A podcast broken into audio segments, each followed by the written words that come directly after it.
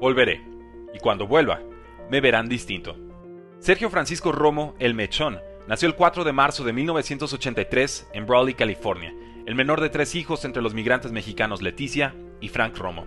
El vecindario, con 25.000 habitantes, era complicado. Una de cada cuatro familias tenía padres solteros. El río más contaminado de Norteamérica, New River, corría por él. La venta y consumo de drogas destruían vidas. Su padre, ex pitcher de los Diablos Rojos en Ciudad de México, sacrificó su carrera para cruzar la frontera y proveer a su familia. Operaba máquinas en campos de Imperial Valley bajo calor asfixiante. Nunca se quejó. Le enseñó la importancia del trabajo duro. Sergio apoyaba en el campo de lunes a viernes. Los fines de semana jugaba béisbol en Mexicali. Cuando alcanzaba el dinero, iba a partidos de grandes ligas. Amaba ver a sus Dodgers. Se juntaba con cinco amigos. Uno se convirtió en militar. Los otros cuatro murieron por lo que llamó decisiones de vida. A los nueve años hizo una promesa. Dad, un día lanzaré en el estadio de los Dodgers. Su padre construyó un montículo para que mejorara sus habilidades. Su madre, quien quería un lindo jardín, lo aceptó a regañadientes. A sus se lanzaba una bola rápida feroz. Un accidente en bicicleta BMX lo dejó inconsciente, hospitalizado tres días y afectado de un nervio en la columna vertebral. De no usar casco, hubiera muerto. Su bola rápida perdió velocidad.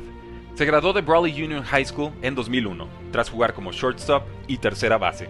Su padre, preocupado por su falta de madurez y ambición, le invitó a inscribirse en la US Navy. Estuvo a minutos de firmar su ingreso. Con 5'7 de estatura y sin ofertas colegiales, prefirió jugar béisbol en Junior College. Su padre le dio dos años de prueba para justificar su decisión. Empezó en Orange Coast Community College en Costa Mesa. Fue banca detrás de pitchers más imponentes. Pasó a Arizona Western en Yuma, luego a la Universidad de Northern Alabama. Ahí le gritaban, lárgate pocho. Detestaba el insulto. Muchas personas me decían que no podía, que me fuera a casa. Estuve cerca de darles la razón y enlistarme en la Marina. Cada duelo era personal. Dad, le pegué a seis rivales este juego, confesó. No fue por picheos descontrolados. Tras hablar con su manager, el manager rival, y los umpires sin éxito, cobró venganza por cuenta propia. Hizo lo mismo contra cinco bateadores más esa temporada. Su coach lo retiró de un juego en el que amenazaba con romper el récord escolar de ponches en un partido. Su estilo desafiante e irreverente le costó su beca. Lanzó su último año en Mesa State College, en Grand Junction, Colorado. Tras récord 14-1 y 6 récords escolares, mostró su enorme talento pese a cánticos homofóbicos de la grada rival. Disfrutó vencerlos en campeonato de conferencia con un no-hitter hasta la novena entrada. San Francisco Giants lo tomó en ronda 28 del draft 2005. Brilló en ligas menores.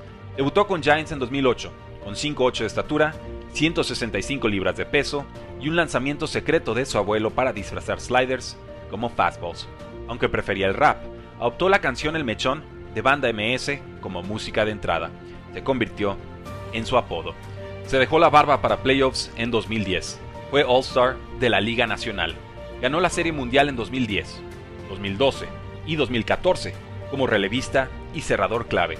Celebró con playera negra que rezaba I only look illegal. En 2013 firmó extensión por dos años y 9 millones de dólares. En 2014 por dos años y 15 millones. Tras más de 500 juegos lanzados, su tiempo en Giants terminó. Pasó por Dodgers, Rays, Marlins, Twins, Athletics, Mariners y Blue Jays las siguientes temporadas. Fue campeón con Charros de Jalisco. Jugó con Acereros de Monclova.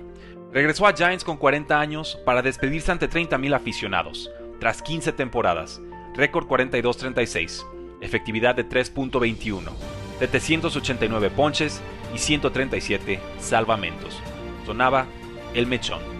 Fue ovacionado de pie. Hoy, casado con Melinda Romo, feliz con sus cinco hijos, aficionado a los carros de control remoto y con bandera de México tatuada en su espalda, se despide como el mexicano más ganador en la historia de las mayores. Lo hace con gorra en mano, la gorra que pidió a cada niño firmar antes de darles su autógrafo. Me han pateado el trasero, pero nunca huí de nada. Siempre estaré para mi gente. ¿Cuál es el precio del éxito? Nadie lo sabe mejor que Sergio Romo.